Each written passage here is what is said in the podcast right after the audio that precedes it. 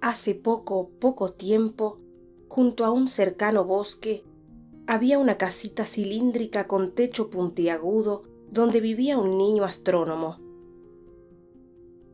Todas las noches espiaba desde la ventana más baja de la sala, la única a la que llegaba con su corta altura, la danza de estrellas que tenía lugar en el prado. Con mucha seriedad las contaba con los dedos de las manos, pero no era un trabajo sencillo. A veces las estrellas eran muy inquietas, se apagaban y se prendían sin parar mientras se movían de un sitio a otro. Además, él solo sabía contar hasta cinco.